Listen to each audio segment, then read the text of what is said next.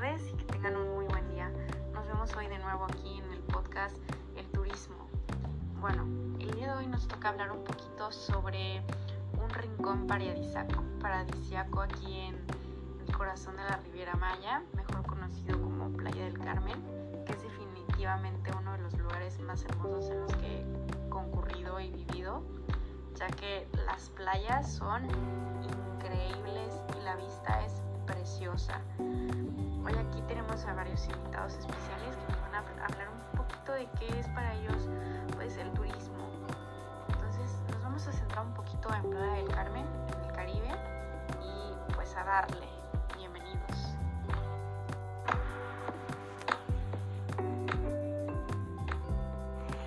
Muchas gracias. Ahora yo les explicaré qué es el turismo nacional.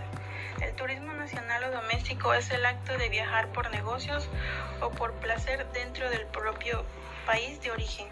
Según la Organización Mundial del Turismo, una persona debe estar fuera de su lugar de residencia habitual durante al menos una noche para ser considerada turista nacional. Los destinos más populares para el turismo nacional son Estados Unidos, India China. Esto se debe a que son países grandes con una gran variedad de experiencias turísticas que ofrecer. Ahora cedo el lugar a mi compañera Abdi, el cual se encargará de explicarles acerca de cómo ha evolucionado México a nivel nacional en el turismo.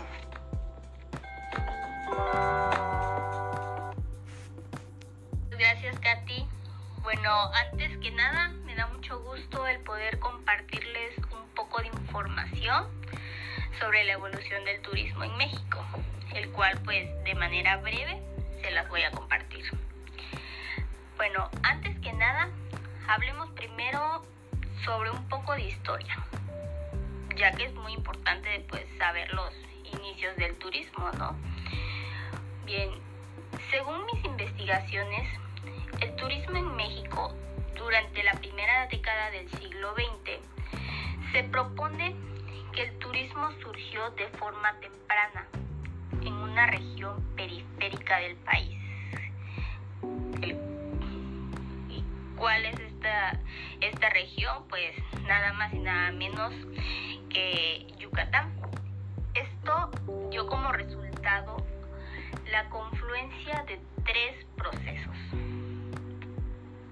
cual siento que es el más importante. Uno de ellos es el económico, el otro político y el tercero de índole científica. Se dice que en 1921 se fundó la primera empresa turística de México y su creación se vinculó directamente con los vestigios de Chichen Itza. Wow, ¿eh? Un año después, el gobierno socialista, encabezado por Felipe Carrillo, fomentó el turismo en el país y por primera vez lo incluyó como un interés prioritario del Estado mexicano, ¿verdad?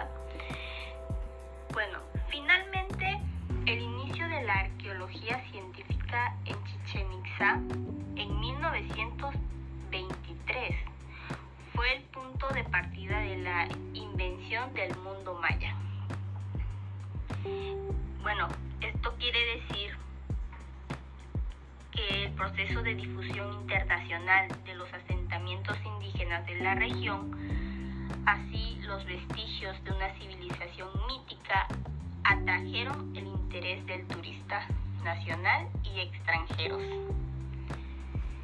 Bueno, y más que nada con la construcción de carreteras y buena difusión de la prensa, Chichen Itza se convirtió en uno de los primeros destinos turísticos mexicanos de interés internacional. Claro, o sea, tenían que invertir este, en carreteras para, pues, para poder llegar hasta este destino.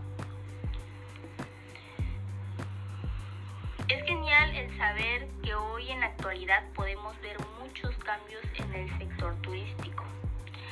Bueno, ahora bien, es muy importante mencionar cuál ha sido su desarrollo Hoy en día, según el estudio de política turística de México, realizado por la Secretaría de Turismo Federal en conjunto de la Organización para la Cooperación y el Desarrollo Económico, muestra que el turismo en México ha sido favorable y se ha consolidado como uno de los principales motores de la economía, el cual nos, nos ha generado empleos, nos ha generado bienestar para los mexicanos más que nada, para las familias. El sector del turismo en México es toda una actividad que concentra lo mejor que ha tenido el país desde hace décadas, representando una cultura donde predominan los colores, los sonidos, los sabores tan particulares de una región tropical. Qué lindo es vivir en México. O sea, si uno como turista va a un país y dice, wow, me quiero quedar aquí, o sea, qué más fabuloso, ¿no? Que vivir, o sea, nosotros que vivimos aquí. En eso tiene razón, Abdi, porque nuestro país tiene bastante variedad para aprovechar el turismo en diversos lugares y pueblos mágicos. Y gracias a los años, pues también ha evolucionado bastante lo que son las formas de hacer turismo dentro de nuestra república.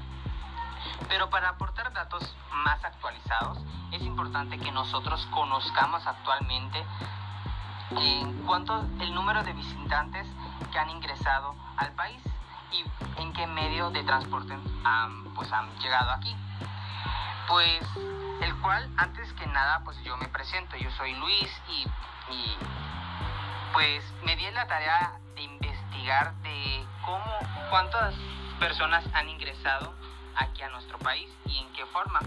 Tenemos que de que el titular de la Secretaría de Turismo Sectur destacó que con base en los resultados de la encuesta viajeros que publicó lo que es la INEGI entre el enero y julio del 2022 21.677.000 turistas internacionales ingresaron a nuestro país, lo cual representa el 25.5% más que del año del 2021.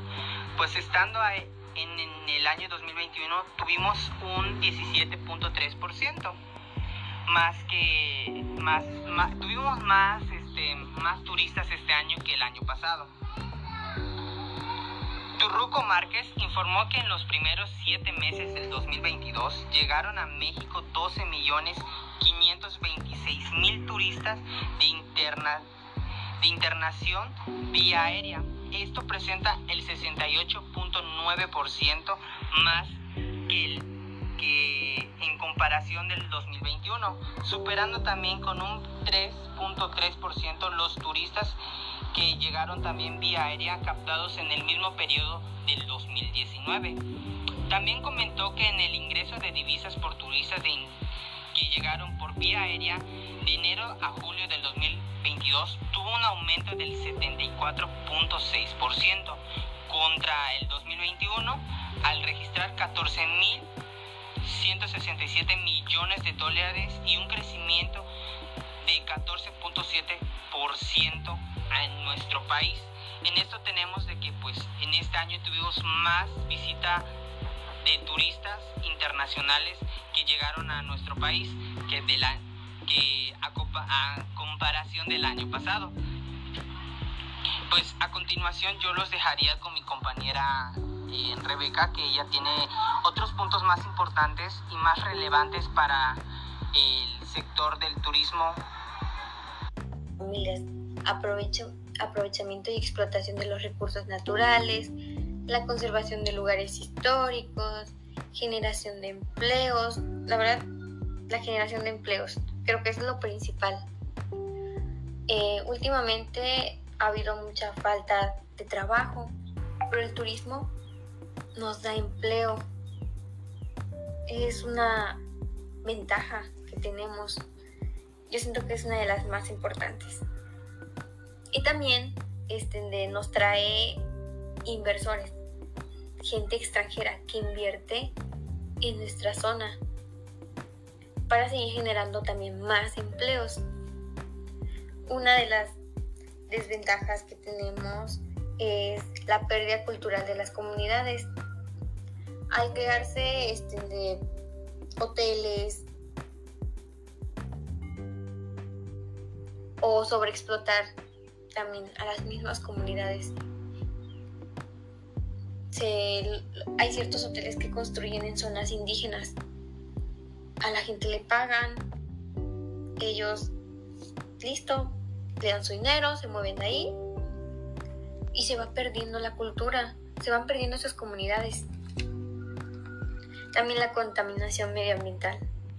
Eso es un punto muy importante. Hola, mucho gusto a todos. Yo soy este, Elías Hernández Martínez y hoy venimos a presentar un podcast hablando de un tema súper interesante. Pero antes de eso, nosotros somos de la Universidad de Vizcaya eh, mi, equipo está conformado por varias personas que en un momento se les estaré presentando. Empecemos con la compañera Katia Garza, Katy Hernández, Luis Estrella, Rebeca Chávez, Apti Pablo y su servidor Elías. Hoy vamos a tocar un tema muy importante ya que es algo que ha estado afectado últimamente en esos años. Nos afectó mucho durante hace dos años, ¿no? donde tuvimos muchas consecuencias sobre el turismo. El turismo es muy importante en el mundo estamos hablando de algo muy grande, ¿no?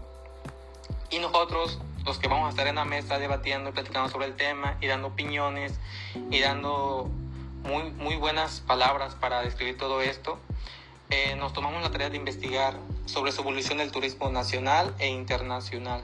Igual vamos a conocer cómo a lo largo del tiempo el turismo ha ido cambiando y cuáles son sus beneficios. Entre otros puntos más importantes, igual estaríamos comentando eh, lo importante para nosotros,